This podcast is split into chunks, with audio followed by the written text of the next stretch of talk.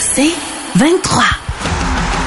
Au réseau Cogeco, vous écoutez les amateurs de sport. Voici Mario Langlois. Tout de suite, on se dirige à nouveau en Arizona, mais il n'est pas au stade de baseball. Ça prépare pour son match demain, alors que les Coyotes sont à Anaheim ce soir. Danny Dubé qui est là. Bonsoir, Danny. Salut Mario. Danny, ben, l'actualité commande qu'on commente. J'aimerais entendre ton commentaire, ton opinion sur les décisions prises à Ottawa et par la Ligue nationale aujourd'hui. La Ligue nationale qui euh, pénalise les sénateurs pour ne pas avoir transmis toute la bonne information au moment de l'échange de Dadonov vers Vegas, qui a résulté dans le fait que l'échange avait avorté par la suite avec Anaheim. On voulait se départir de Dadonov pour euh, s'améliorer pour les séries éliminatoires. Et là, les sénateurs ont payé le prix. Voici un court extrait d'Andlauer qui en dit beaucoup. Comme propriétaire de notre équipe, euh, mes premiers 30 jours ont été fantastique. Et je dois avouer, les derniers dix jours, pas aussi bien. Notre équipe a perdu trois matchs de suite. J'ai reçu deux appels de la Ligue nationale qui a résulté à une suspension de 41 matchs pour un, joueur et aujourd'hui la perte du choix premier ronde au repêchage. Et dans d'autres extraits, là, il explique que, il a fait, tu vois qu'il a, analysé très, très attentivement le bilan des dernières années. Il n'était pas impressionné par celui qui a perdu son emploi aujourd'hui, Pierre Dorion. Ton opinion, Danny? Ben, moi, je pense que Pierre Dorion, euh, bon.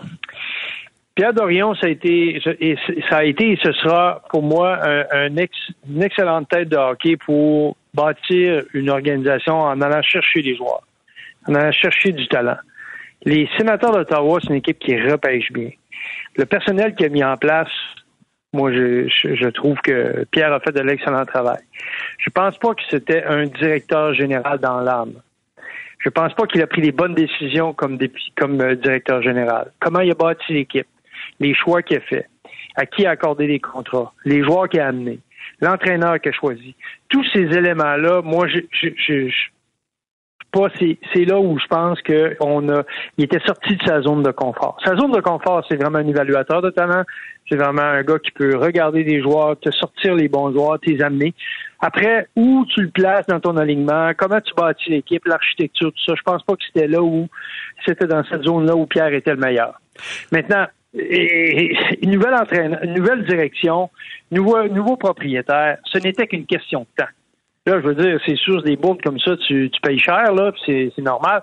Mais, mais ce n'était qu'une question de temps. Moi, je pense pas que euh, que Pierre aurait fait encore longtemps avec les sénateurs. Puis je pense pas non plus, dans le contexte, en voyant ce qui vient d'arriver, que l'entraîneur euh, DJ Smith va rester là longtemps aussi. Donc, tu n'as pas l'impression que ça ajoute euh, du temps euh, à la, ben, je dirais à la parenthèse, que le départ de Dorion ne bénéficiera d'aucune façon à DJ Smith? Parce que, tu sais, il y en a qui se demandaient si DJ Smith n'a pas pu se faire couper le sifflet par Pierre Dorion lui-même.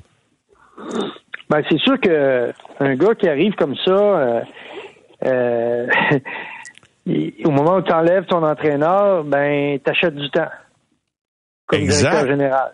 Alors, oui, ça, ça aurait pu se produire, mais maintenant que Pierre est plus là, moi, je pense que lui est en, très fâcheuse position. Qu'est-ce que tu entrevois pour la suite si on spécule un petit peu rapidement là-dessus? C'est sûr qu'on est toujours tenté d'établir des contacts en qui connaît qui, qui connaît Steos, qui connaît Andlauer. Il y a pas mal de monde, là. Ouais.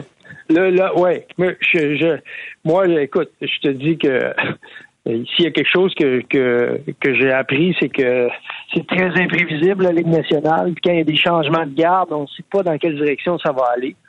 Mais on a tous parlé de la possibilité de voir euh, Patrick Roy rebondir à un moment donné avec les sénateurs d'Ottawa. Est-ce que ça va arriver? Je ne sais trop rien. Mais c'est sûr que moi, je m'attends à ce que M. Henlauer fasse un coup fumant. Je m'attends pas à ce que qu'il amène quelqu'un qui est, qui est terne. Je m'attends pas à ce que euh, derrière le banc, la situation demeure euh, statu quo. Je m'attends à des changements importants. Maintenant que la, que la écoute, l'équipe gagne pas nécessairement à la hauteur de ce qu'elle devrait. Lui, il a pas l'air de vouloir euh, être là comme un touriste, puis il a l'air comme il, a l'air à connaître son hockey également. Dans son analyse, on le sentait dans ce qu'il a fait avec les ben Bulldogs de la Ligue américaine, avec les Bulldogs ben de la Ligue d'Ontario. Son implication dans le groupe d'actionnaires du Canadien, lui là, il est prêt à courir. Il, il est pas en train d'apprivoiser ce qu'il a à faire. Il sait ce qu'il a à faire. Non, c'est un excellent point, Mario, parce que souvent, les, propriétaires, c'est des amateurs de hockey, mais c'est pas des connaisseurs de hockey. Exact. Lui, c'est un connaisseur de hockey parce qu'il a travaillé dans les directions, il a été, il a été propriétaire, comme tu l'as mentionné, Ligue américaine, chez les juniors, euh, actionnaire avec les Canadiens, donc propriétaire, copropriétaire dans la Ligue américaine. Euh, on connaît son passé avec euh, avec les Bulldogs d'Hamilton. Donc lui, là, écoute, il, il, va avoir les deux mains dedans. Alors, si tu veux travailler pour les sénateurs d'Ottawa dans l'avenir, ben, je veux dire, habitue-toi à travailler avec un, un propriétaire très, très présent. Et je, vais te poser une question qui peut avoir l'air d'une opinion en même temps, mais c'est pas dans le but d'écorcher Jeff Monson qui lui a cru bon faire ça pour prendre la meilleure décision possible pour sa business. Mm-hmm. Mais penses-tu que mm-hmm. Michael Andlauer va demander de l'aide de Gary Bettman pour nommer son monde?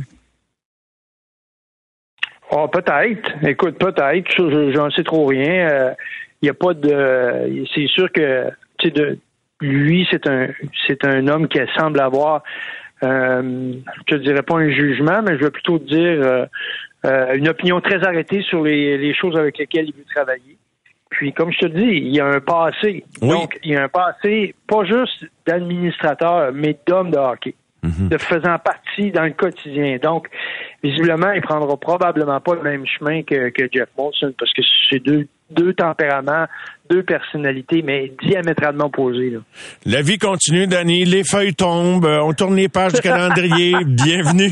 Bienvenue au mois de novembre. S'il y avait, ben plus, je pense que j'aurais fait jouer le November Rain, mais il va bien mouiller d'ici la fin de la semaine. Fait que je me la garde en banque. Mais quand tu analyses euh, le début de saison du Canadien de Montréal, euh, Danny, comment t'expliques le fait qu'actuellement, ben, ils ont quand même une belle fiche après neuf matchs. Une très belle fiche après neuf matchs, même dans les circonstances. Oui, oui, oui. Ouais. Ouais, ben t'as quelques matchs en prolongation, euh, tu sais, c'est des, points précieux qui viennent aider la fiche du Canadien, mais mais écoute, je pense que l'élément majeur chez le Canadien, c'est c'est l'amélioration évidente de son jeu défensif, surtout à 5 contre 5. Écoute, actuellement là, le Canadien c'est la meilleure équipe défensive à 5 contre 5. C'est celle qui a donné le moins de buts dans toute la Ligue nationale. C'est bien pour dire. C'est incroyable. Oui. Puis pourtant, c'est pas une équipe qui donne pas de lancer, là. Ben non. Ils ont donné. fait que, tu sais, Boston en a donné 9 buts, eux en ont donné 7. Les deux en 9 matchs. Tu crois que le Canadien à 5 contre 5 joue du hockey qui est comparable aux équipes élites chez, euh, dans la Ligue nationale. On est au mois d'octobre, faut bien le mentionner. C'est pas le meilleur mois défensif de la Ligue. As-tu des chiffres, ces chances de marquer, Danny? As-tu des, chiffres, ces chances de marquer par rapport au nombre de tirs? Parce que des fois, je me demande, coudon, tu sais, quand tu, tu, le disais très bien l'autre jour, tu sais, quand ils font, euh, comme même qu'on enseigne dans l'hockey mineur, maison, là, quand ça chauffe dans la zone, ils se regroupent, ils reviennent à la maison, mais peut-être qu'on élimine des, des tirs triple A aussi. Je, je sais pas, je te suggérais ça comme ça au passage, là. Ben, je pourrais t'en reparler demain parce que je, sans avoir les tirs de les, chances de marquer à tous les matchs, on a une, statistique qui compile les tirs, les tirs bloqués, euh, etc. D'accord. Euh, donc on, est capable de, faire de faire un comparatif, mais mais euh, je te dis ça là, juste en terminant. En plus d'être bon défensivement, en plus d'être bon au niveau des, des buts contre, c'est la deuxième équipe la plus active au niveau des mises en échec dans la Ligue nationale. Ben oui. Derrière, derrière qui? Derrière Vegas. Imagine. C'est drôle. tu euh, ils, frappent plus, sont plus actifs défensivement. Euh, écoute, ah, c'est vraiment une équipe qui, est transformée. Ça, c'est clair. Il y a plus d'engagement, puis tout ça. Mais euh, demain, je vais parler aussi de certains aspects de leur jeu qui peuvent être considérablement améliorés, surtout l'utilisation de leur bâton. Autant ils jouent bien défensivement, autant ils pourraient être encore meilleurs parce que s'il y a une place où ils sont vraiment dans le dernier tiers de la Ligue, ou je dirais même dans, la dernière portion de la Ligue, 28e, c'est au niveau des rondelles qui soutirent à l'adversaire. Ah. Puis là, tu sais, ça veut dire que l'utilisation du bâton est pas assez, c'est pas assez présent dans leur jeu. Et ça, je, fais plusieurs fois que durant les reportages, j'en parle, mettons, avec certains joueurs en particulier, là, que leur bâton est mal placé, qu'ils vont pas vers l'adversaire en ayant le bâton bien placé, qu'ils soutirent pas la rondelle à l'adversaire alors que la rondelle est mal protégée. Mais euh, écoute, ils, peuvent être meilleurs dans ce département, ça c'est clair. Je sais que c'est un petit élément technique, mais non, mais c'est intéressant. C'est des affaires qui font la différence. L'autre soir, là, Écoute, parmi les, les cinq meilleurs joueurs de la Ligue nationale pour soutirer la rondelle à l'adversaire, il y en a deux qui jouent pour, pour Vegas. Le meilleur de la Ligue nationale, c'est Mark Stone. Puis l'autre qui était là, puis qui pour moi c'est une surprise, c'est Jack Eichel. Jack Eichel, l'autre soir, là, il a joué tout un Tout match. un de match, oui. Et défensivement, il est impliqué, euh, il complète ses mises en échec, son bâton, là, il est toujours actif. Puis ça, c'est une des grandes forces de Vegas qui est premier dans la Ligue nationale. Puis la différence entre Canadiens, là, puis, et puis, euh, puis Vegas, c'est 40.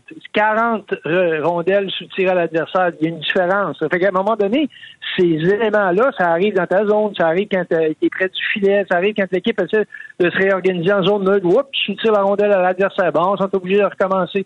Fait que là, ça, ça rend le travail de l'adversaire beaucoup plus difficile. Puis moi, je pense que le Canadien, qui a quand même quelques petits joueurs au sein de leur équipe, ben, ils doivent, ils doivent se concentrer là-dessus. Parce que je te, te le dis, là, je te donne en mille, Cole Caulfield, il n'y en a pas, lui. Il y a zéro tir, il y a zéro rondelle sous tiré à l'adversaire. Mhm. Zéro. Puis quand tu regardes tous les joueurs de sa stature, là, les petits joueurs dans la Ligue nationale de gabarit, ils sont, ils sont tous dans le haut de- des, dans les meilleurs joueurs de la Ligue pour soutirer la rondelle à l'adversaire avec leur bâton. Pourquoi? Parce que physiquement, les corps à corps, ils gagnent pas ces bagarres-là. Donc, ils, ils doivent trouver une autre façon de, de- de compétitionner puis d'enlever la rondelle ou de, de rendre la vie difficile à l'adversaire. Et ça pourrait l'aider à même 5 contre 5 aussi. C'est absolument, ça aide partout. Même Raphaël, qui est un très bon joueur, qui utilise bien son bâton, n'en a pas assez cette année. Il y en a juste une. Il a réussi une fois à soutirer la rondelle à l'adversaire. Donc, à l'inverse, ben, Jake, euh, Jake Evans, qui joue sur son trio, en a 10. Fait que, tu sais, c'est des petits détails qui, pour moi, dans le premier mois de l'année, tu sais, me dit, ah, ben, il y a encore de la place à l'amélioration, même si l'équipe joue bien 55, il y a quand même des joueurs qui, tu sais, dans leur jeu, doivent améliorer certains aspects, et ça, ça en fait partie. Il a été question de la deuxième unité, mais je vais te poser une question sur notre Josh Anderson national. Moi, j'aime bien, il y a des qualités évidentes. Je vais te poser une question, on a le droit de s'amuser un petit peu. Trouves-tu oui, oui. qu'il est plus Oui. difficile à jouer contre ou de jouer avec? c'est assis un peu des deux. Ouais, hein? Difficile, des deux bords. Oui, mais, mais écoute, je trouve que au dernier match, il, était, il était très visible. Oui, dire, oui. Il a manqué des chances. Depuis deux matchs, il manque des chances. Encore euh, au dernier match, beaucoup. Euh, J'ai trouvé que Slavkowski l'aidait plus. Il allait plus au filet. Fait que là, les deux, c'est deux gros gars. C'est sûr que s'ils vont au filet puis ils décident qu'ils commencent à utiliser leur, euh, leur gabarit pour récupérer des rondelles, faire des jeux, ça va, ça va paraître. Mais, à l'inverse, Alex Newhook, c'est pas un gars qui a une grande vision du jeu. Fait que là, c'est ton joueur de centre. Fait que lui, il amène la rondelle dans le fond de la zone. Fait que là, tu sais, quand ton joueur de centre, si c'est un bon passeur, si c'est le meilleur joueur de ton trio, habituellement, là, il se passe des choses, mais il faut qu'il soit capable de lire le jeu.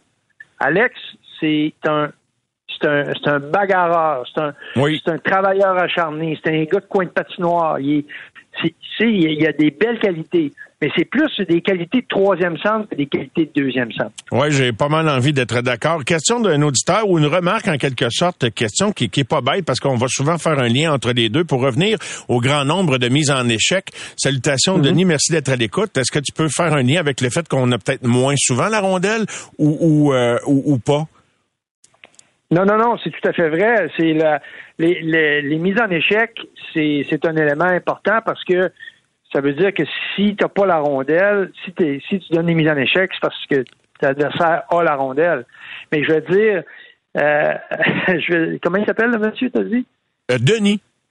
Denis, ben, je vais répondre, je vais dire à Denis euh, pourquoi je m'intéresse à ça? C'est que l'an passé, en série d'après-saison, l'équipe qui avait le plus d'actions défensives, donc on combinait les mises en échec, les rondelles du tir à l'adversaire, les tirs bloqués, gagnait son match 8 fois sur 10.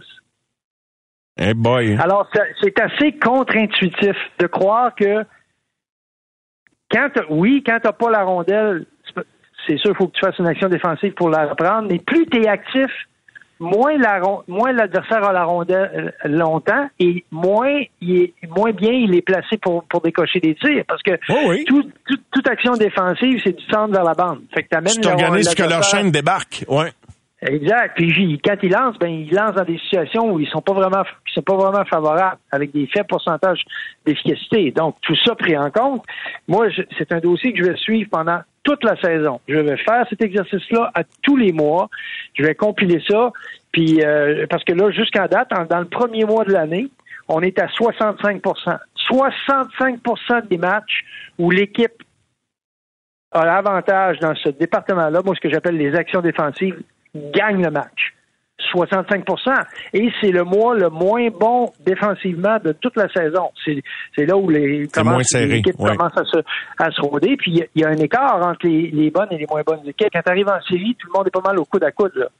C'est que les actions défensives prennent encore plus d'importance dans les grands matchs, dans les matchs où c'est serré, où tu joues contre une équipe qui est à peu près égale à toi. C'est ça que ça dit. Là. Donc, il y a vraiment quelque chose d'intéressant. Puis je suis content que que, Denis ait soulevé la, question parce que c'est une question qui est. Ah, les gens sont attentifs aux détails. Oui, tout à fait. Et alors, on va suivre ça avec toi pendant toute la saison, comme un paquet d'encre saison après saison là, sur lesquels tu décides de, de, de, de, de, de déplucher ça comme il faut. C'est toujours bien intéressant de, de, suivre l'évolution de ça. Un petit mot en terminant, on a peut-être un 40 secondes, Danny. Euh, bon, est-ce que tu tomberas en bas de ta chaise si on place Primo devant le filet, même si tu considères pas que c'est une bonne idée? Non. Non, je, je, je pense que l'organisation prend des décisions pour l'organisation pour le long terme, comme je te disais, fait que je serais pas surpris de ça. Mais juste en terminant, des statistiques comme ça, la dernière fois qu'un gardien a gagné la Coupe Stanley, euh, qui avait joué 60 matchs, c'était en 2012.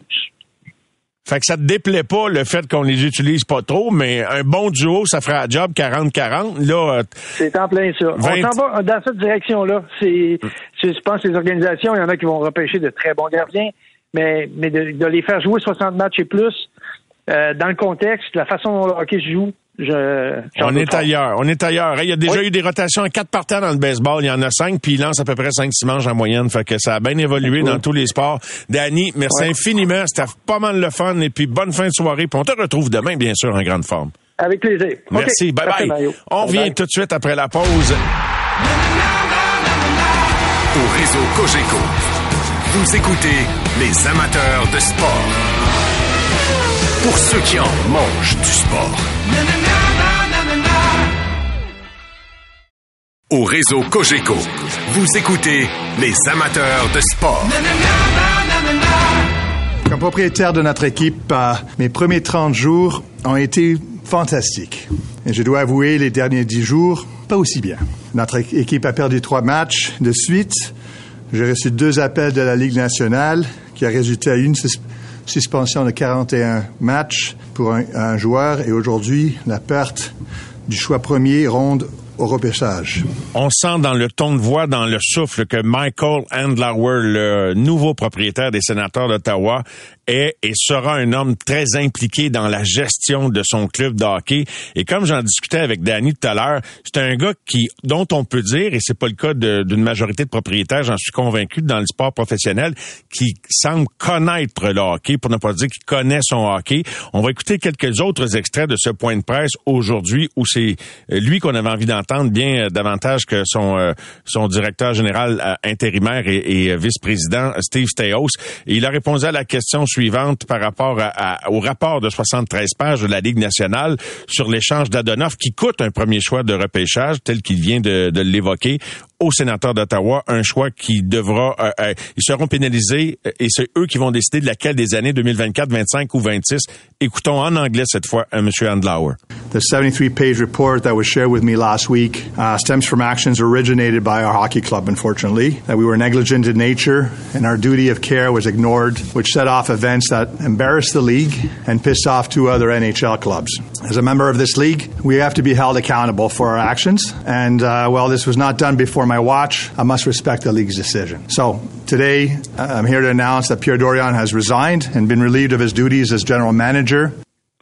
La Ligue nationale a été embarrassée en raison de, de la négligence qu'on a affichée dans la gestion d'un dossier. Donc, quand tu parles d'un embarras pour la Ligue nationale, deux autres équipes euh, were pissed off. J'ai-tu besoin de vous le traduire, qu'ils n'étaient pas bien bien contents? Puis on sent dans, dans, le ton également de Michael Andlauer que lui, il a pris un paquet d'affaires sur le tard. Puis ça, ça a pas l'air à, l'avoir mis de, de, très, très bonne humeur. Euh, et euh, le résultat de ça, c'est que Pierre Dorion a, démissionné. Bon, tu sais, t'es congédié. Quand tu démissionnes, tu perds, j'imagine, des, des des, acquis financiers. Là, on en discutera avec Sylvain Saint-Laurent dans quelques instants. Autre commentaire sur cette fois l'héritage que son directeur général Pierre Dorion Qu'est-ce qui s'est passé les deux, deux, trois dernières années? Je, je sais que Pierre a, euh, il a commencé sa carrière à Ottawa comme dépisteur et ça c'est une chose qui, qui, fait très bien. Et euh, quand je parle de le fait qu'on qu'on a perdu un choix de repêchage, on n'a pas eu de choix l'année dernière, on n'a pas eu de choix euh, l'année précédente. Pourquoi? Et, et, maintenant on perd un autre choix. Pourquoi? Euh, On a besoin des choix de premier round.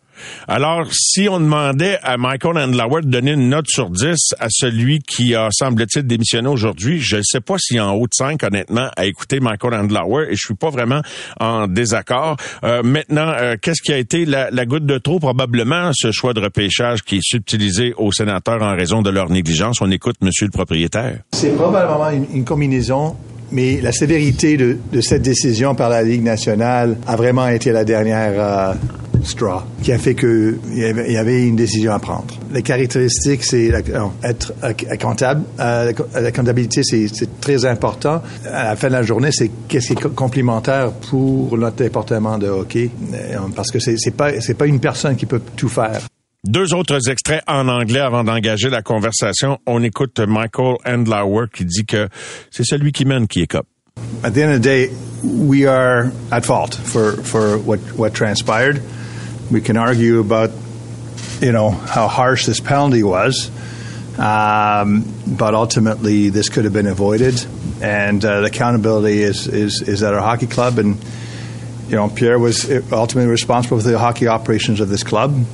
La clé, c'est que ça aurait pu être évité. Puis le gars qui était responsable de, la gestion de ça, c'est Pierre Dorion. Alors un plus un, ça fait deux. Pas plus compliqué que ça. Dernier extrait sur euh, la, pénalité. Yes, I think it's a very strong price to pay, but at the end of the day, this could have all been avoided, and, it, wouldn't have been an issue. But when you do these type of transactions, there, there's there's a level, the competitive level balance changes, right? If you try to circumvent the cap, or you know, you, if you're cheating, uh, it's all about com- com- competitiveness. I apologize. So for me, I have to respect it. Alors voilà, oui, c'est une pénalité très sévère, mais j'ai comme pas le choix de la respecter. Maintenant, allons tout de suite retrouver Sylvain Saint-Laurent, journaliste sportif en Outaouais, qui est avec nous. Bien le bonsoir, Sylvain. Bonsoir. Sylvain, on te sentait, je dirais pas nerveux, mais sur la pointe des pieds depuis quelques jours. Euh, même l'autre jour, quand l'entraîneur DJ Smith n'était pas sur la glace pour l'entraînement, j'ai vu ton ton tweet passer. Euh, donc, euh, je sais pas si tu sentais qu'il y a de quoi qui se préparait, mais en tout cas, aujourd'hui, ça a sauté. Oui, ben écoute, l'ambiance était bizarre là, depuis deux jours, particulièrement, je dirais, lundi, euh, entraînement. On, la, la, journée où DJ Smith est, est pas allé sur la patinoire, là, euh, on a essayé de nous faire croire que c'était parce que c'était une journée de développement des habiletés. Puis d'habitude, euh, à Ottawa, les entraîneurs les entraîneurs vont pas sur la glace, là, mais, mais c'était pas ça du tout. C'était une pratique régulière qu'on appelait journée d'habileté. Et puis, il y avait dans l'air, tu sais, des, fois, il y a des choses qui se sentent. Euh, moi, on s'en était parlé il y a quelques jours. Je pensais que c'était l'entraîneur qui était plus vulnérable euh, à cause du calendrier, mais finalement, non. C'est euh, le directeur général. Euh, je t'écoutais, Mario, tu disais que euh, c'est ben, sûr que on, on, a tous un peu embarqué dans l'histoire de Michael Andlauer qui dit que c'est euh, la, la, goutte qui a fait déborder le vase, là, ce qui s'est passé avec euh, les Golden Knights de Vegas. Mais moi, je suis l'impression que Pierre Dorion, c'était une question de temps. C'était écrit dans le ciel. Là, il pouvait pas rester à Ottawa sous Michael Andlauer avec Steve Sales. Ben, quand on écoute l'extrait, quand il dit mais pourquoi, mais pourquoi, ça c'est c'est pas le choix ouais. de repêchage là, de, pour lequel il est pénalisé aujourd'hui. Ça c'est ce qu'il a constaté avant d'arriver. Euh, puis euh, les, les, les, les, séquences de, de Brinkat. Donc quand je disais s'il y avait une note sur cinq à donner à job que Pierre Dorion a fait, je sais pas s'il y a une note de passage du point de vue de Michael Andlauer à juger ses propos aujourd'hui. Non, c'est certain. Je, pense qu'il est très, très fâché. Il y a eu quelques épisodes qui ont fait ça. Maintenant, en même temps, je veux dire, on, on peut pas euh, nier que euh, Michael Andlauer, quand il a acheté cette équipe-là, il a hérité d'un alignement avec beaucoup, beaucoup de talent, beaucoup de joueurs, oui. de jeunes joueurs qui sont sous contrat, des contrats souvent raisonnables. Puis tout ça, c'est Pierre Dorion. Fait que moi, si moi, je devais lui donner une note sur 10, je dirais que je pense qu'il serait quelque part entre 7,5 puis 8 parce qu'il a, fait de très, très belles choses. Maintenant, il a aussi travaillé dans un contexte extrêmement difficile, euh, étant le directeur général sous Eugene Melnick. Euh, mais, mais c'est certain qu'il a, fait des choses là qui, qui font en sorte aujourd'hui que s'il si, s'en va, il, on conservera pas juste un bon souvenir de lui, mettons. Est-ce que Stéos a parlé un peu aujourd'hui? Est-ce que tu peux lire dans leur jeu ou qui, à qui ils pensent? Bon, c'est un intérim que Stéos va assumer à la direction générale. On, on, a, on a déjà envie de spéculer sur qui pourrait se retrouver dans cette chaise. Oui, ben écoute, je, veux dire, souvent c'est assez simple. Dans, le cas de Michael Lauer, ça a été facile quand il est arrivé. Tout de suite, tout le monde savait que Steve Seals s'en venait à Ottawa. Puis, puis on avait pas mal tous deviné que ce serait pas pour être le directeur général, mais un poste de direction au-dessus de tout ça. Euh, Michael Lauer, c'est quelqu'un qui est extrêmement euh, fidèle en amitié. Et puis, c'est ça, il aime s'entourer d'amis. Donc, euh, si, si on applique cette recette-là, il y en a quelques-uns des candidats, des gens qui pourraient être euh, qui pourraient être intéressants, des gens qui ont côtoyé dans l'organisation du Canadien. Puis moi, ben celui qui revient constamment, puis je pense que sera un excellent candidat, c'est Mathieu Darche. Oui, c'est vraiment le nom qui revient au-dessus de la pile le plus, le plus fréquemment, euh, Sylvain, ou c'est celui que toi tu t'as en ben, tête? Parce que t'es pas le premier qui me le dit aujourd'hui. Euh, tout à l'heure, avec les gars de la poche, on va en parler, c'est le nom qui revient également. Oui, ben regarde, Mathieu Darche a joué euh, pour Michael Andlauer dans la Ligue américaine avec Hamilton. Il a travaillé avec Michael Andlauer dans l'organisation du Canadien.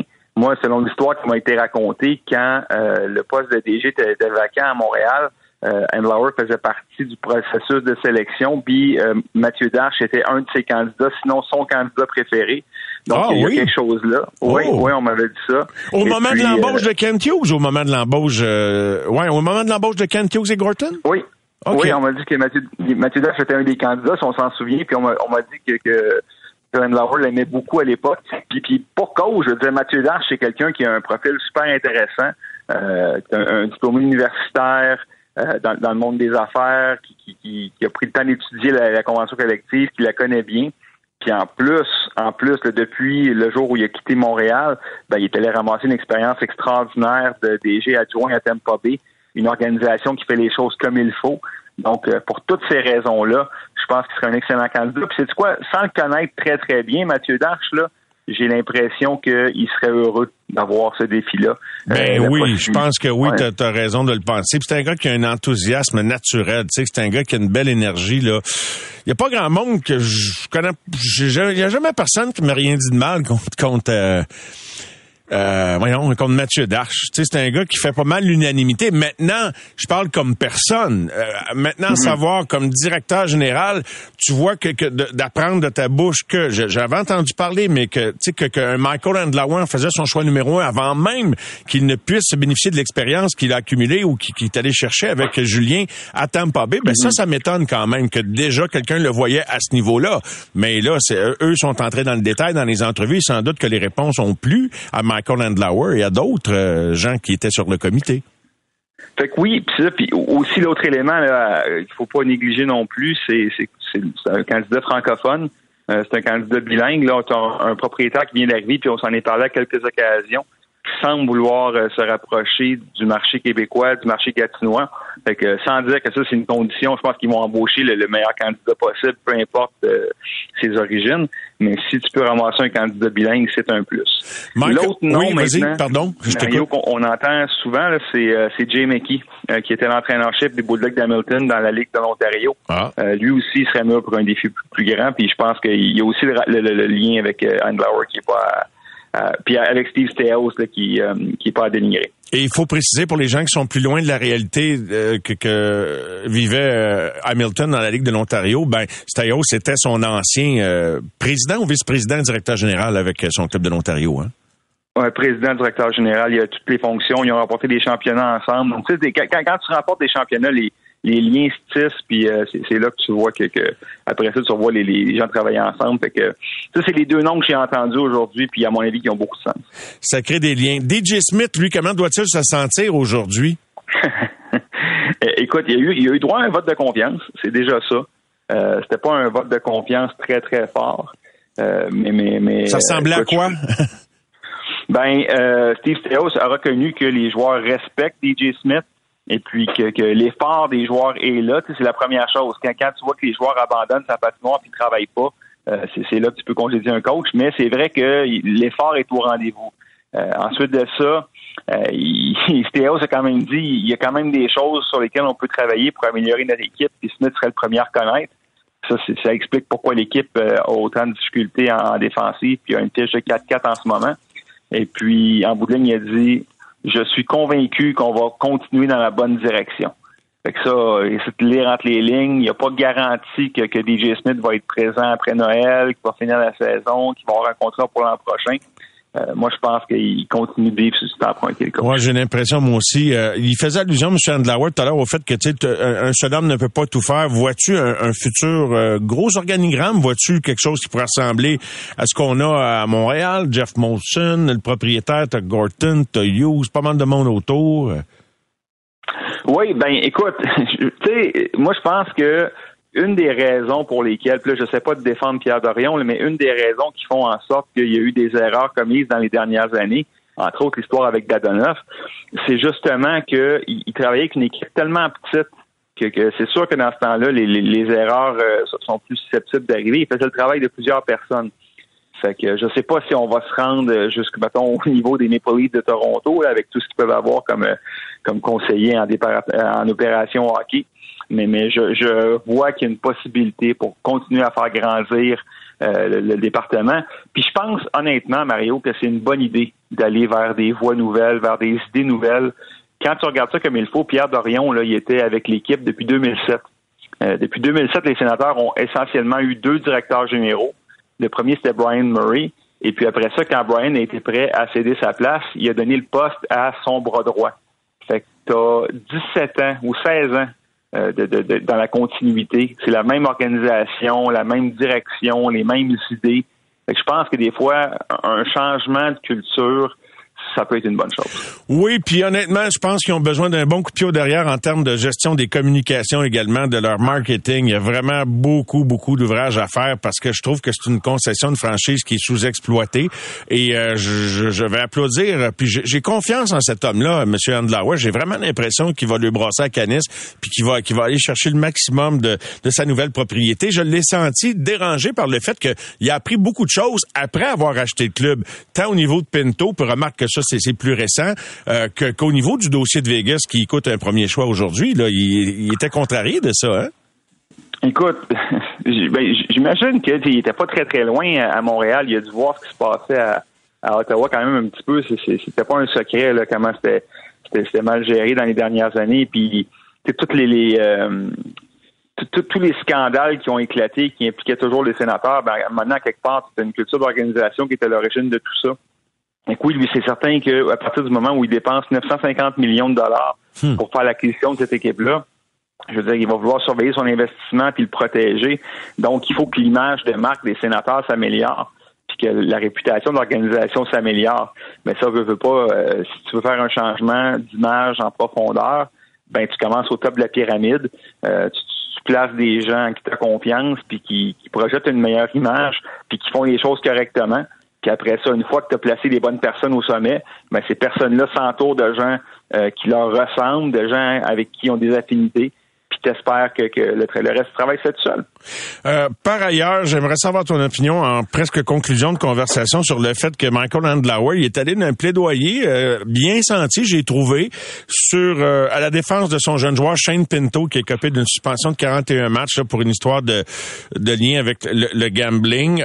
et il l'a comme un peu excusé à cause de sa jeunesse, à cause de la réalité des athlètes professionnels d'aujourd'hui, à cause aussi que Wayne Gretzky annonce les paris sous le bout du téléphone de MGM et un paquet d'autres en voulant dire mettez-vous à place de ces jeunes-là. Il n'y a, pas une génération qui, a été autant sollicitée, qui a peut-être eu autant de pression que celle qui arrive, là, les jeunes en début de vingtaine dans le hockey d'aujourd'hui. Qu'en as-tu pensé? Je suis content que tu aies retenu ce, bout-là parce que moi aussi, en fait, on n'en a presque pas parlé étant donné que c'était pas ça la nouvelle du jour. Mais oui, je suis d'accord avec toi. Euh, on parle de culture d'entreprise presque chaque fois quand on, se parle, moi toi, ensemble à ton émission. Là. Et puis ça, ça en fait partie selon moi.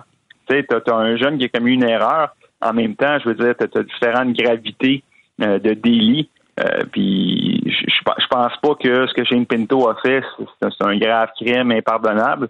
Fait que il semble regretter ce qu'il a fait, son erreur. Puis le fait que le propriétaire débarque en conférence de presse, puis s'arrange pour que Pinto entende qu'il a sa place encore avec les sénateurs, puis qu'on on va le protéger, l'encadrer. Euh, moi, j'ai l'impression que, que, ça va être super apprécié. Ça pourra faire une grosse différence dans la vie du jeune homme. Il faut pas oublier non plus, Pinto a beaucoup d'amis dans le vestiaire. Ah. Euh, entre autres, Jake Sanderson, qui est peut-être, on parle beaucoup de Ketchuk et là mais Jake Sanderson pourrait être le joueur le plus important des sénateurs si cette équipe-là redevient compétitive un jour. Euh, puis c'est le meilleur ami de Shane Pinto. Fait que, tu sais, tout ça ensemble fait en, en sorte que cette organisation-là est un petit peu plus forte aujourd'hui qu'elle était avant. Sylvain, merci beaucoup encore une fois. Excellent, euh, comme d'habitude. Mm-hmm. Bonne fin de soirée et je te dis à bientôt. À bientôt. Bye bye. Sylvain Saint-Laurent, journaliste sportif en Outaouais. Les amateurs de sport. Pour ceux qui en mangent du sport. Au réseau Cogeco, vous écoutez les amateurs de sport. La poche bleue, une présentation des concessionnaires Ford du Québec. Vous entrez maintenant dans la poche bleue. La formation de départ de starting lineup. Le numéro 40, number 40, Maxime Lapierre. Le numéro 84, number 84, Guillaume Latendresse.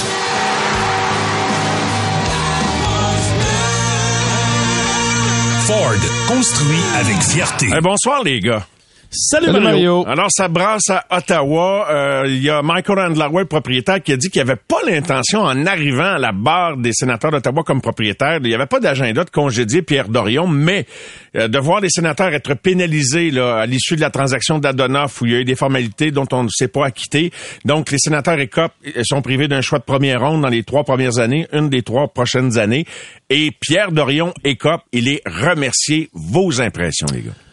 Ben, tu sais, Mario, pour moi, je pense que lorsque tu as investi un montant d'argent aussi impressionnant dans le cas de Ann Lauer pour euh, acquérir une équipe sportive professionnelle, c'est sûr et certain qu'à un moment donné, tu attends juste l'opportunité parfaite pour ren- entrer ton staff. Tu sais, tu, c'est beau que tu peux respecter les gens qui sont là déjà, qui ont fait un beau travail ou pas. Tu veux, tu veux en- entrer des gens à qui tu fais confiance, tu veux rentrer des gens avec qui tu as déjà travaillé, euh, une nouvelle vision, puis je pense que il attendait juste la petite opportunité parfaite, puis c'est arrivé aujourd'hui. Je pense qu'avec ce qui est arrivé les derniers jours aussi, avec la suspension de Pinto, puis des plus- plusieurs choses, des blessures, c'était pour lui la, la meilleure façon de, de finalement euh, prendre un pas dans, dans une autre direction. Le dossier Ben, de c'est- Brinkat aussi avait laissé des traces, je pense, Guillaume. Hein? 100%. Ouais, ouais, le dossier de Brinkat a laissé aussi, mais tu sais, Pinto avant, Oui. il y a eu le- ce dossier-là, il y en a eu plusieurs, tu sais, des certaines négociations. Moi, je trouve que Pierre Dorion, dans l'ensemble, ça a pas été, euh, ça a été des hauts et des bas quand même là, pour euh, pour lui dans ses, sa façon de gérer. Il a quand même réussi à signer, tu sais, des gars comme comme Ketchuk, comme Chabot. Il a réussi à, à là, des gars à long terme quand même. Fait que, tu sais, c'est pas la place la plus sexy que les gars font. Ah oui, je vais signer là 8 ans, tu sais. Fait que de réussir à garder des joueurs là-bas, je trouve ça euh, intéressant d'un certain côté. Moi, je pense que le gagnant dans tout ça, c'est peut-être DJ Smith, dans le sens qu'on avait une semaine de congé, un 3-4 jours de congé, que s'il y avait eu un geste à faire pour Pierre Dorion, ça aurait été le temps parfait pour le changer d'entraîneur. Donc peut-être que c'était ça le plan, puis on lui a dit attends parce que c'est toi qui s'en va finalement avec tout ce qui s'est passé. Fait que c'est peut-être lui le plus grand gagnant de gagner quelques matchs, mais dans l'ensemble, avec tout ce qui est arrivé, comme Max dit, tu moi, quand on a rentré Steve Steo, j'ai dit, oh, OK, ça vient, la game vient de changer pour Pierre Dorion, puis c'est mieux de bien aller parce que il a démontré clairement qu'il voulait rentrer une nouvelle philosophie, une nouvelle vision hockey, puis quelqu'un en haut du staff qui gérait présentement, puis ça, dans ce temps-là, ben, ça démontre qu'il va y avoir des changements. Tu sais, Steo n'a pas accepté ce rôle-là en disant, ben oui, moi, on va rester avec Dorion, puis DJ Smith, puis euh, faire les mêmes affaires que les derniers huit ans. C'est pas la réalité. là. Ils disent tous qu'ils prendront pas de décisions qui vont compromettre l'avenir de l'équipe, mais je pense qu'il y a beaucoup de DG que quand ils sentent la soupe chaude, ils prennent des décisions pour sauver le poste aussi, puis veut, veut pas, c'est pas toujours pour le bien de l'équipe. J'ai l'impression qu'on a assisté à quelques décisions semblables à Ottawa pour conclure là-dessus euh, de la part de Pierre Dorion. Ben, il y a souvent une évaluation aussi, Mario. Tu sais, souviens-toi, Marc Bergevin, quand il a signé Mike Hoffman, quand il a signé ces joueurs-là, des fois, tu vois ton équipe meilleure qu'aller, puis tu décides d'y aller plus vite parce que tu dis, hey, ça fait six, mettons, Pierre Dorion fait six ans je suis là, euh, faut que j'y aille, faut que je fasse un move pour rentrer du monde. Avec parce Club que en plus. Ouais, exact. Fait que, il a peut-être accéléré certaines choses dans cette mesure-là, comme Marc Bergevin avait fait en disant, peut-être je suis rendu là, mais en même temps, ça fait huit ans que je te cite, j'en ferai pas 25 comme DG, tu sais. Fait que le temps de court après, à un certain moment donné, tu prends des décisions peut-être qui sont pas les bonnes. Juste ajouter un petit quelque chose sur Lauer. Mario, moi, j'ai eu la chance de travailler Oui. avec lui à Hamilton lorsqu'on a remporté le championnat dans la Ligue américaine. Puis, euh, tu sais, j'ai juste des bons mots. C'est un gars, premièrement, t'as l'impression d'être dans une famille. Puis c'est c'est un un professionnel qui regarde tous les petits détails. Puis lui, c'est important de traiter ses, ses, joueurs, ses employés de la bonne façon. Tout le monde avait l'impression de travailler ensemble, que ce soit les gens dans le vestiaire, les gens à l'aréna. Euh, il nous invitait chez eux pour des soupers d'équipe. Il voulait être sûr qu'on soit tous sur la même page. Puis je pense pas qu'il va accepter de demi-mesure, non seulement sur la patinoire, mais en dehors de la patinoire.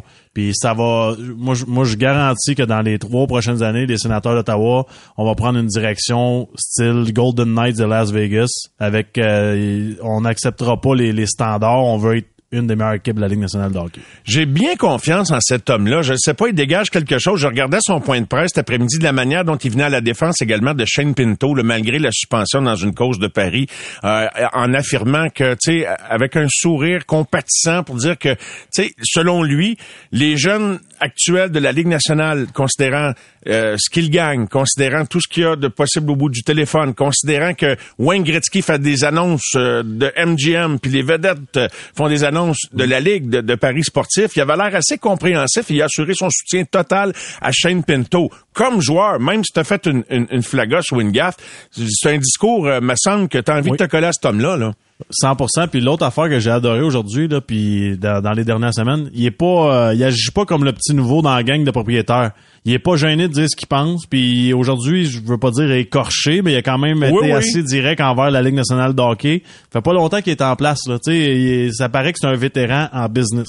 Et là, ce que j'ai hâte de savoir, puis juste avant qu'on entre en ondes, on en, on en discutait, Guillaume et moi, Maxime, pendant que tu cherchais tes écouteurs, puis on se disait, qui sont les amis de Steve Steos ou, ou de Michael Landauer? Parce que c'est une, une business de qui tu connais très souvent, à moins qu'il euh, il fasse comme euh, Jeff Monson puis qu'il appelle Gary Bettman pour, pour de l'aide de savoir qui nommer euh, à la tête de son département hockey. Mais euh, qui voyez-vous là?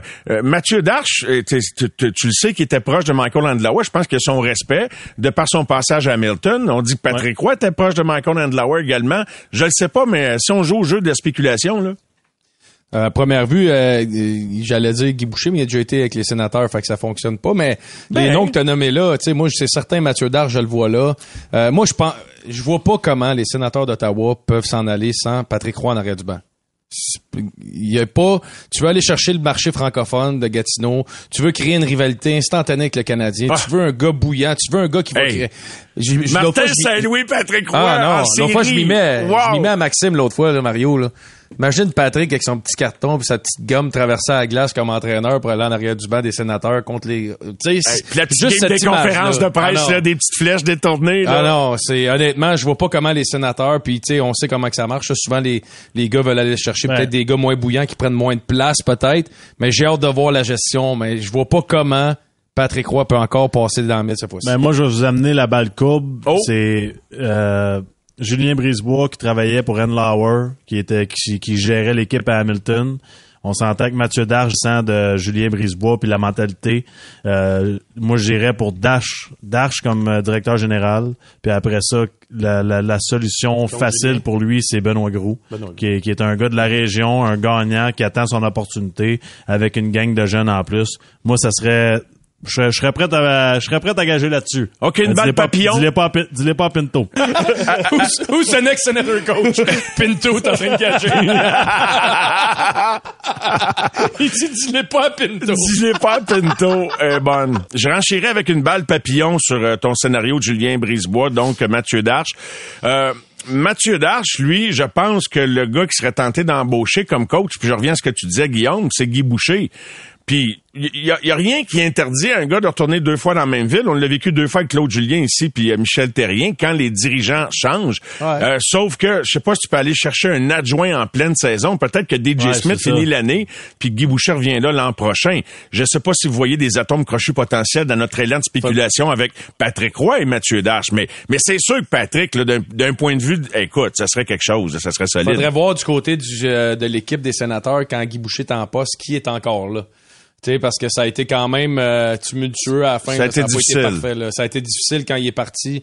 je pense que c'est un entraîneur très demandant. Fait que Oui. les deux, trois premières années, ça va bien, mais à un certain moment donné, ça vient peut-être, euh, il tombe sur la tomate, là, tu sais, mais, euh, je cherche Je un- pense pas que je pense pas que les sénateurs ont ce luxe-là d'attendre à la fin de la saison. Moi, je pense qu'ils veulent gagner cette année, puis ils veulent régler leurs problèmes avant le match numéro 20 pour pas sortir de la, de la course. Donc, les grosses raison. décisions, ils s'en viennent immédiatement. Tu sais, on s'entend que oui, des fois il y a les atomes crochus puis tout ça, mais il reste que beaucoup de bons entraîneurs qui sont disponibles quand même dans la Ligue nationale de hockey.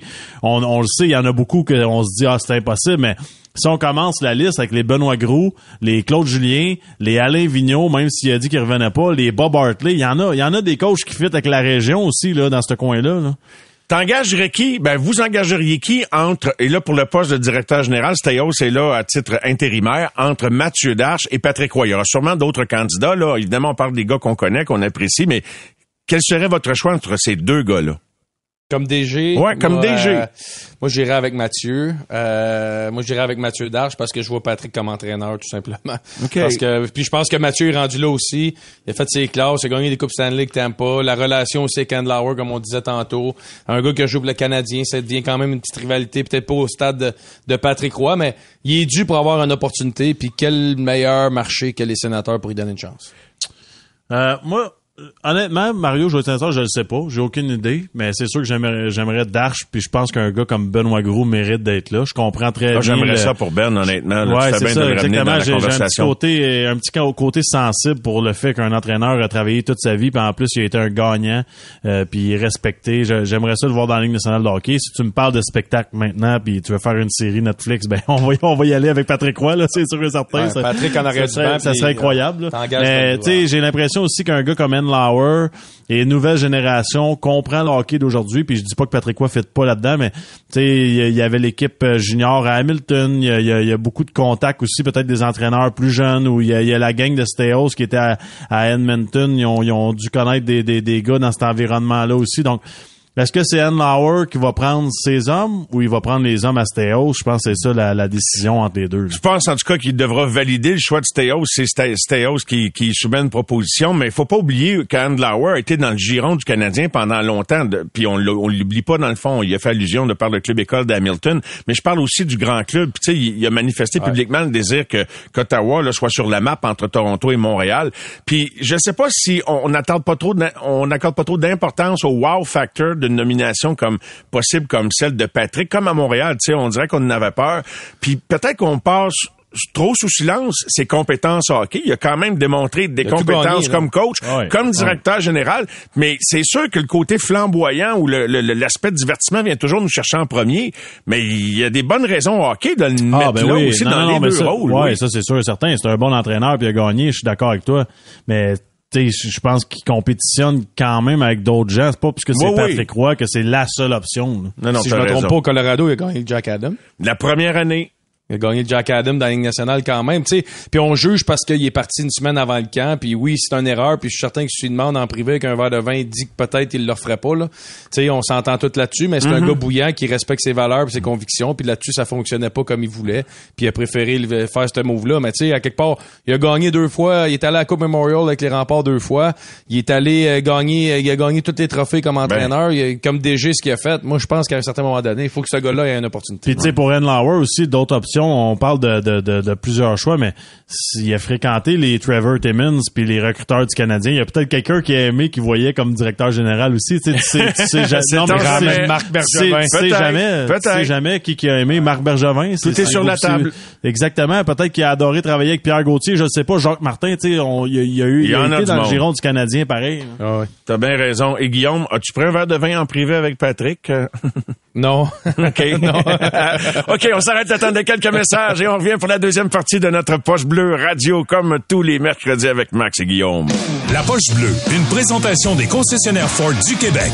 Ford, construit avec fierté.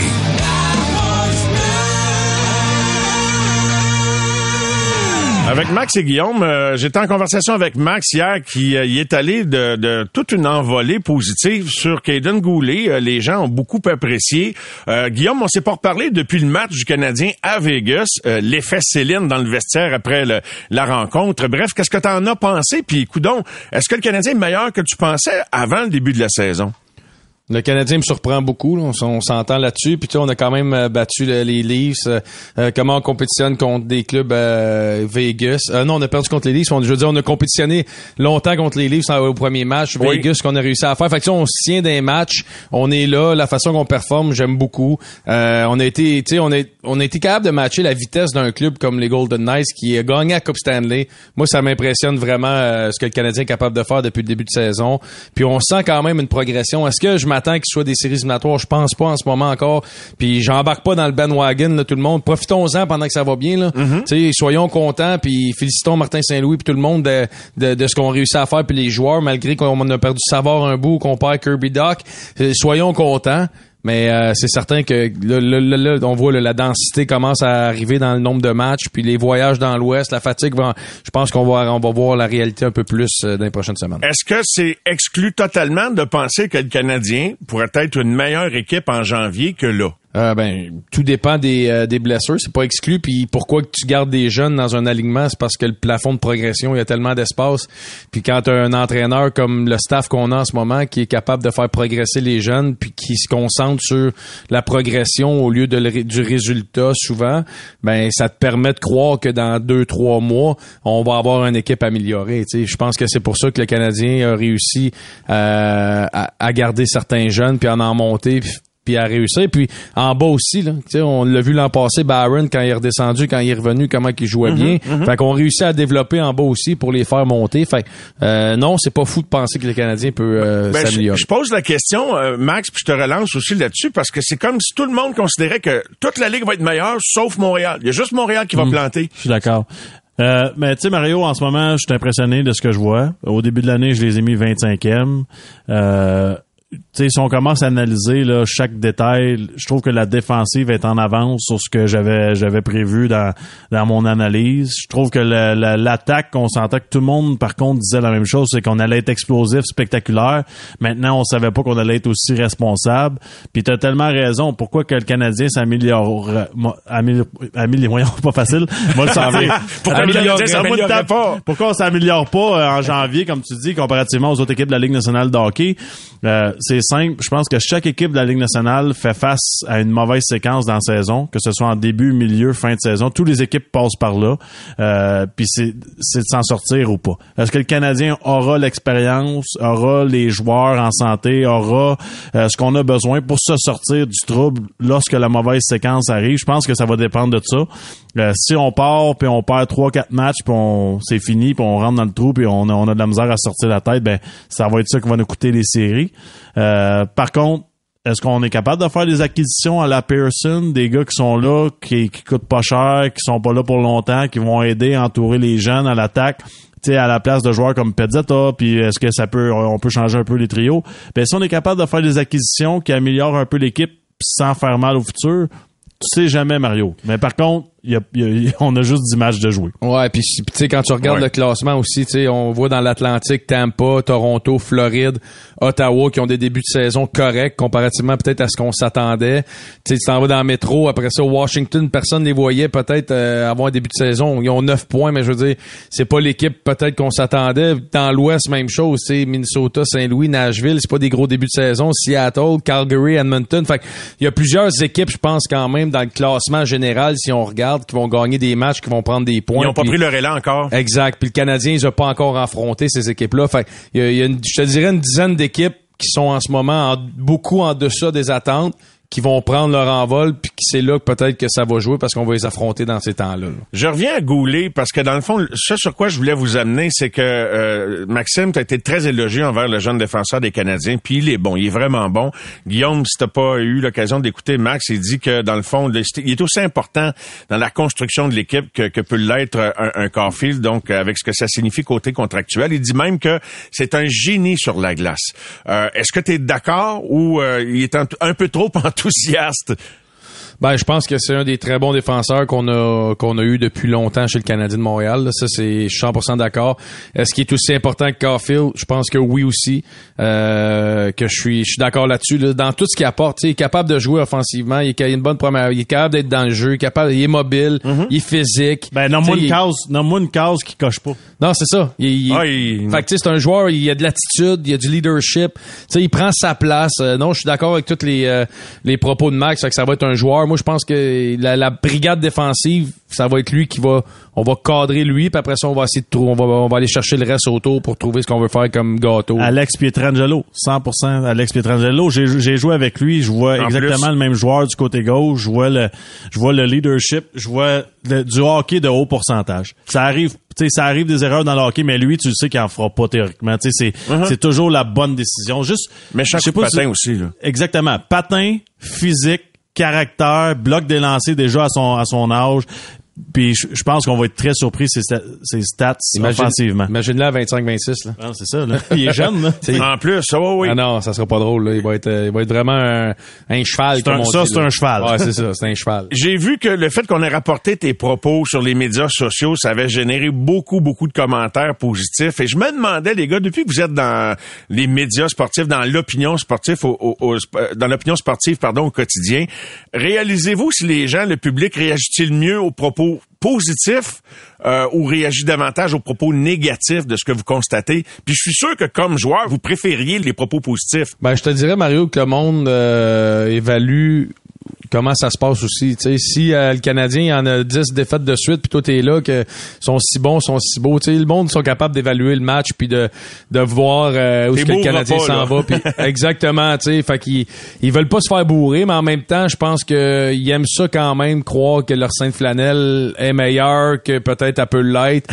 puis quand des fois quand on dit, euh, tu sais, moi, moi aussi, je les ai mis très bas dans le classement cette année, ben ils aiment pas ça, c'est sûr, là, tu sais, parce que le monde ils veulent y croire, puis c'est le début de saison, puis ils voient les jeunes, puis tu sais, ils veulent y croire jusqu'à temps que se le fasse, se le fasse se mettre, euh, qu'ils se le fasse mettre d'en face.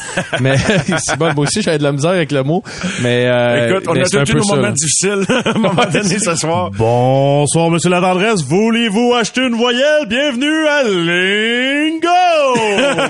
Oh, Max est en Ah, forme. barouette, qu'est-ce qui se passe avec lui? c'est sorti d'où, ça? Qu'est-ce que c'est ça, man? Oh, et Max, continue donc ça avec... euh, Finis-tu ta phrase ou non? Max, mais es-tu mieux je suis accueilli par des propos? Canadien. Ben oui, c'est ça, mais euh, quand t'es positif envers un joueur comme Goulet hier, remarques-tu que t'as- il y a beaucoup Ouais. plus de réactions? Les gens aiment qu'on aime le Canadien. C'est ça qu'ils veulent comme média?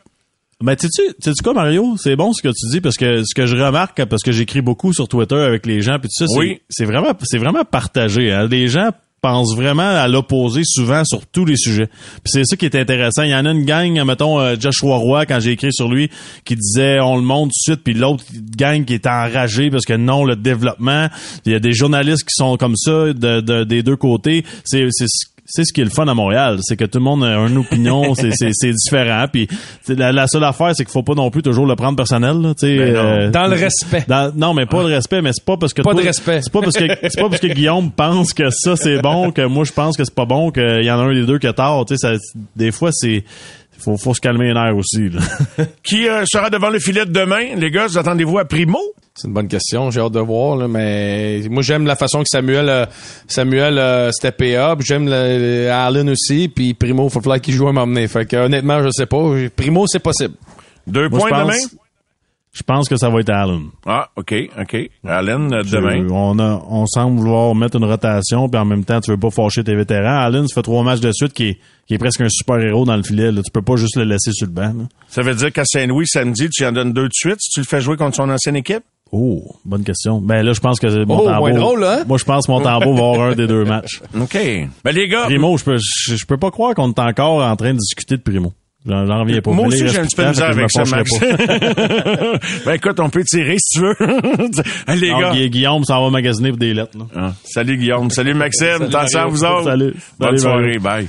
Ciao. C'était la Poche Bleue Radio. On revient dans un instant.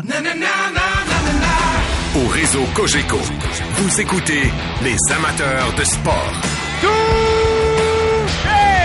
Pour les fidèles du sport. Victoire des Rangers du Texas. Alex Agostino avait tard avec nous ce soir. Puis je suis convaincu que de toute façon, il regardait ça. Bonsoir, Alex. Bonsoir Mario, c'est sûr et certain. Dernière partie de la saison. Moi, plutôt, on en avait parlé la semaine passée. On pensait peut-être un balayage. On était proche. Hey, proche, tu dis dans le fond, là, ça fait penser à la série canadienne Tampa Bay en 2021. Tu sais, quand il y a vraiment un club plus fort que l'autre.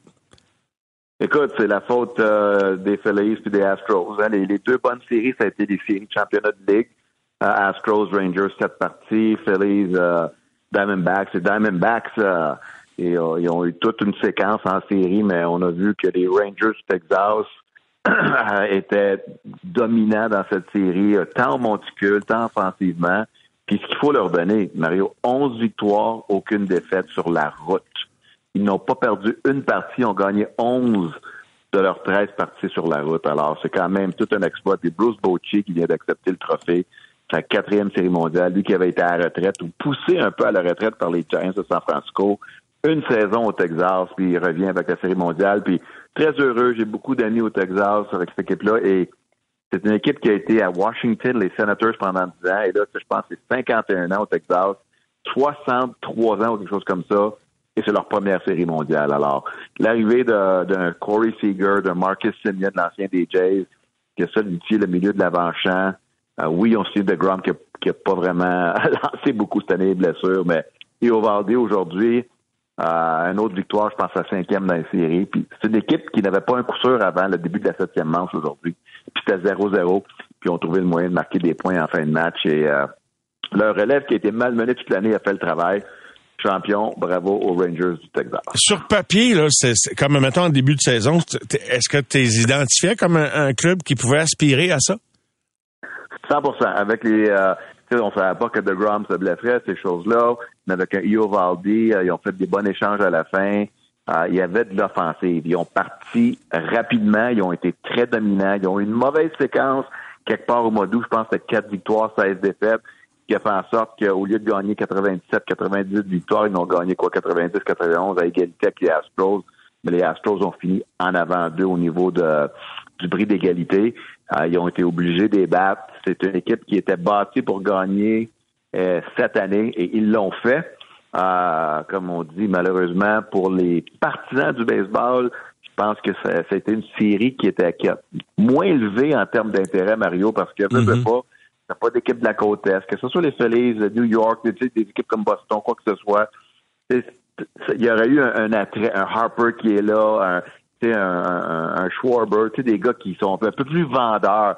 J'adore où les Diamondbacks s'en vont, des Corbin Carroll, des bons jeunes, ils ont des bons lanceurs comme Gallon Kelly, le jeune Fat qui a bien, qui a, bien fait. C'est une équipe qui a un bel avenir devant eux, mais je pense qu'ils sont arrivés là, ils ont bien fait, ils ont battu des grosses équipes, Milwaukee, les Dodgers ainsi que les Phillies, mais quand ils sont arrivés face à la machine bien dirigée et huilée de la part de Bruce Bochy, ils étaient tout simplement pas dans le coup les, euh, les équipes qui regardent ça avec une certaine envie qui se remettent le plus en question, est-ce que ce sont les équipes qui ont le plus dépensé? Sûrement que Philadelphie, la plaie pas encore refermée. Là. Ils viennent tout juste d'être éliminés la, bah, la série précédente. Mais il y a des clubs qui ont dépensé des, des fortunes cette année puis qui n'ont pas eu de résultats.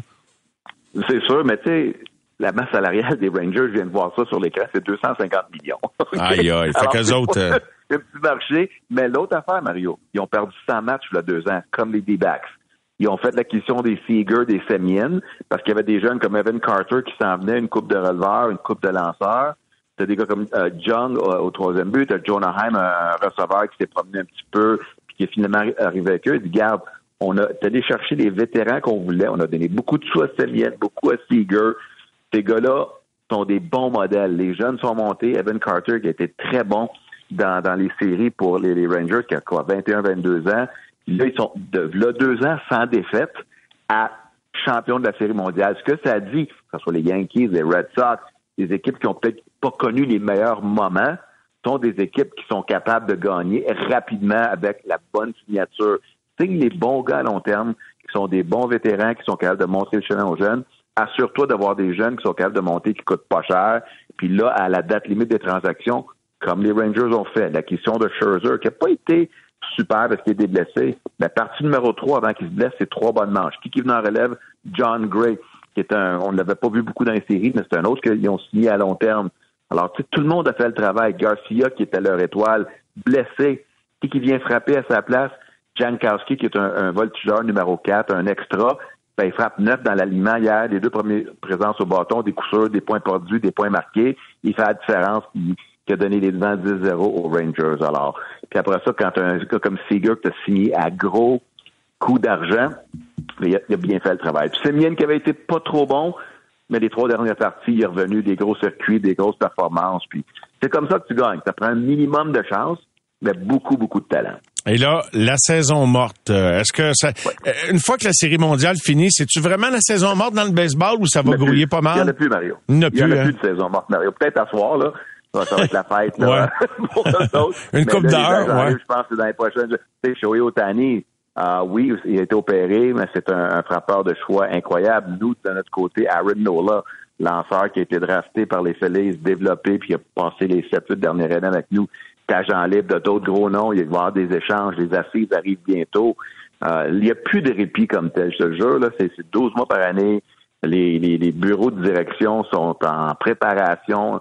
Tu vas avoir des joueurs au niveau 3 qui sont agents libres et les équipes vont essayer de trouver euh, la qui est peut-être dans le 3 dans une autre équipe, mais qui peut t'aider à, moins cher. Alors, tu sais, c'est, le, sport professionnel, il n'y a plus beaucoup de pauses. Il n'y a plus beaucoup de pauses, il faut que tu sois prêt.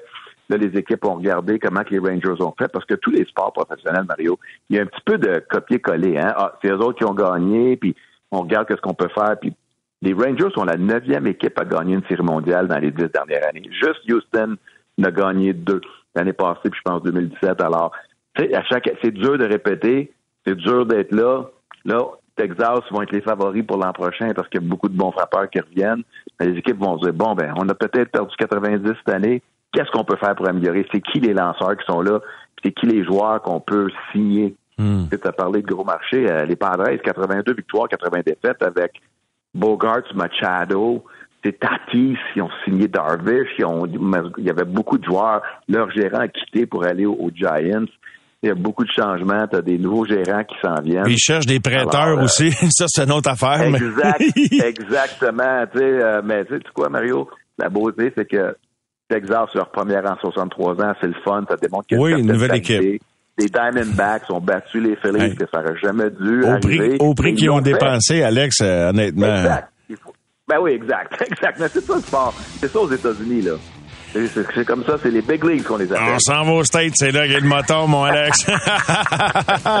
Hey, merci, mon ami, d'avoir veillé avec nous autres. Ouais. On se reparle bientôt parce que, tu- comme tu l'as dit, il n'y en, a pas de saison morte. Il va y en- des nouvelles. Il en a pas, puis il va y avoir de la nouvelle en mars. Merci, Alex. Yes. Salut, Mario. Bye bye. Bonne nuit. Au réseau Cogeco, vous écoutez les amateurs de sport. C'est 23.